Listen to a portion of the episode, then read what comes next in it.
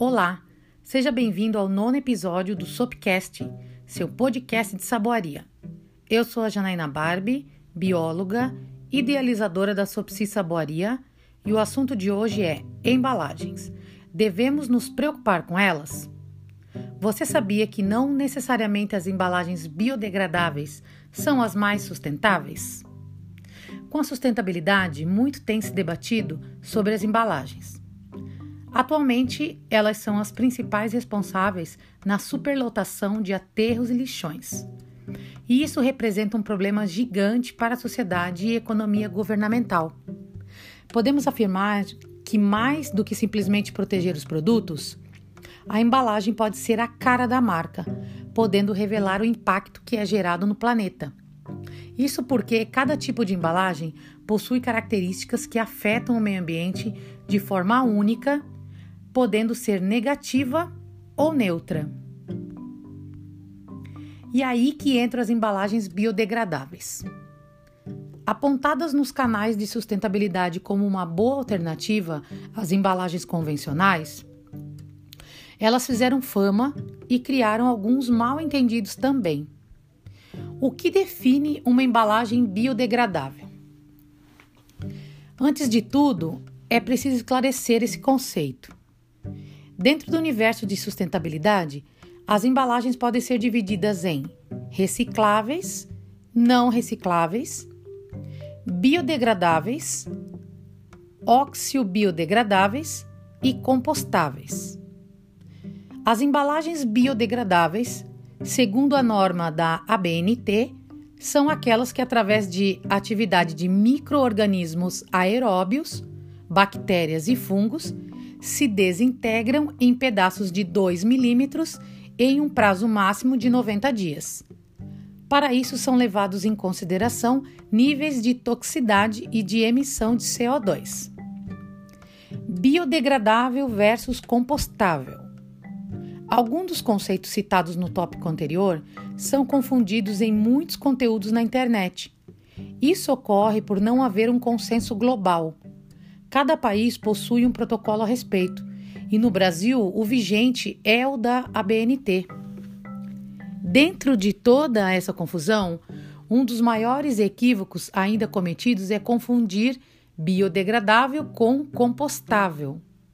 Para saber o que é biodegradável e compostável, vale a máxima. Nem toda embalagem biodegradável é compostável, mas toda embalagem compostável é biodegradável. Diferente da definição de embalagem biodegradável, dada no tópico anterior, embalagens compostáveis são aquelas que, além de se degradarem em um curto espaço de tempo, geram unicamente água, gás carbônico e humus. Por que as embalagens biodegradáveis podem não ser tão sustentáveis assim? A primeira problemática desse tipo de embalagem é que, para que sejam biodegradadas, de fato, precisam ser direcionadas para centrais de compostagem e não para os aterros e lixões, como ocorre geralmente.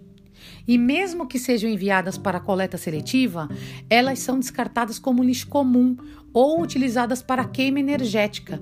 Isso ocorre, as poucas centrais de compostagem que existem estão desativadas por falta de investimento público e privado. A maior solução diante desse cenário é a conscientização dos consumidores para o tratamento desse tipo de embalagem em um sistema de compostagem caseiro. Tipos de embalagem biodegradáveis. Embalagens de PLA. O PLA, ou poliácido lático, é um tipo de plástico biodegradável criado para substituir os plásticos convencionais.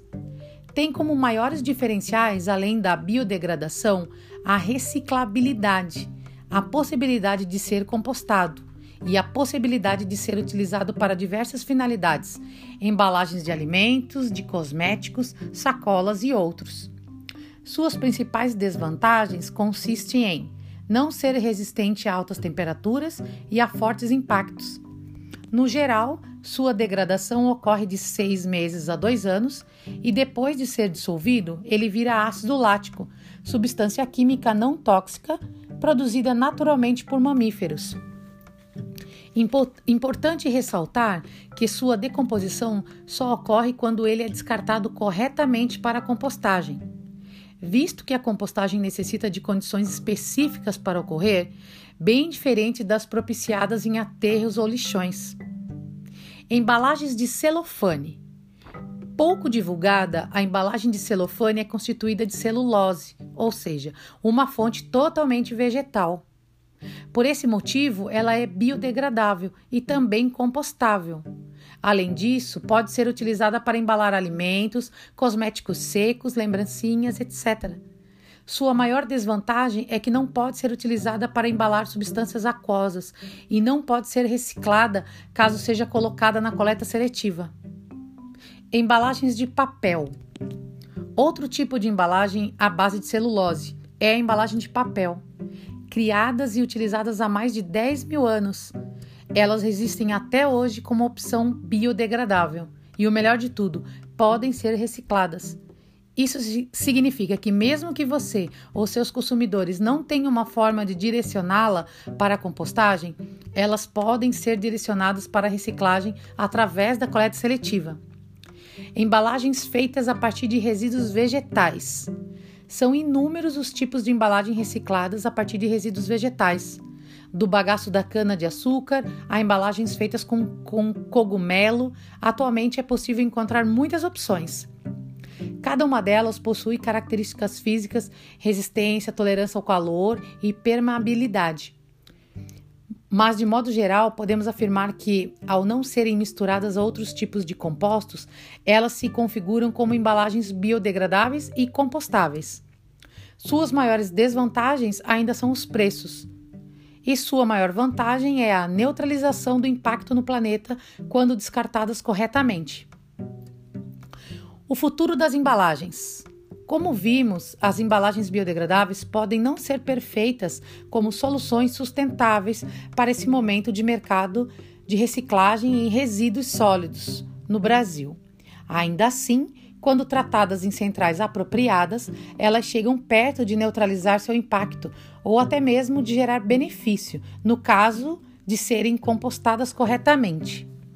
Esse quadro é o presente no entanto, o futuro nos reserva muitos espaços em relação ao tratamento de embalagens.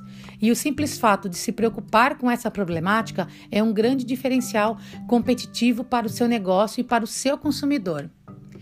Em 2020, o mundo inteiro se deparou com a pandemia do Covid-19 e muitas questões devem ser repensadas, inclusive a forma que utilizamos as embalagens. No artesanato e na saboaria, utilizamos vidro, plástico e papel como embalagens. Os vidros podem ser muito bem reaproveitados, higienizados e ser reabastecidos pelos refios dos produtos, como os vidros são recicláveis, podem se tornar novos produtos. Os plásticos também podem ser higienizados e reabastecidos. Já os plásticos descartáveis, não aconselhamos utilizar como forma de embalagens. Caixas de papelão e papel são bem-vindas e sempre com alguma utilização além de serem biodegradáveis. Papel craft, papel encerado e celofane são ideais. Ainda temos o plástico filme, que é muito utilizado. Papéis personalizados, decorados também são uma alternativa. E uma alternativa muito utilizada, bem bacana, é o pano encerado, que é uma embalagem de tecido reutilizável, que é uma opção para substituir o plástico filme.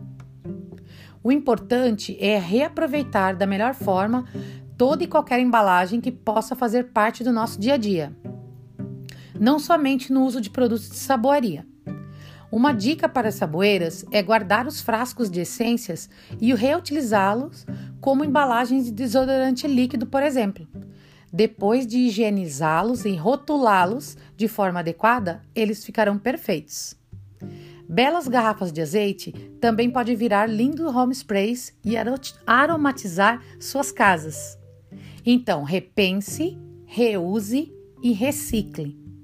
E com isso, diminua e ajude a frear esse consumo e preservar nosso planeta.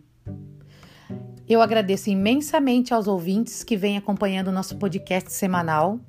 Venho recebendo sempre um feedback positivo sobre os assuntos e isso me deixa muito grata. Quero deixar um grande abraço e espero vocês no próximo episódio. Até lá!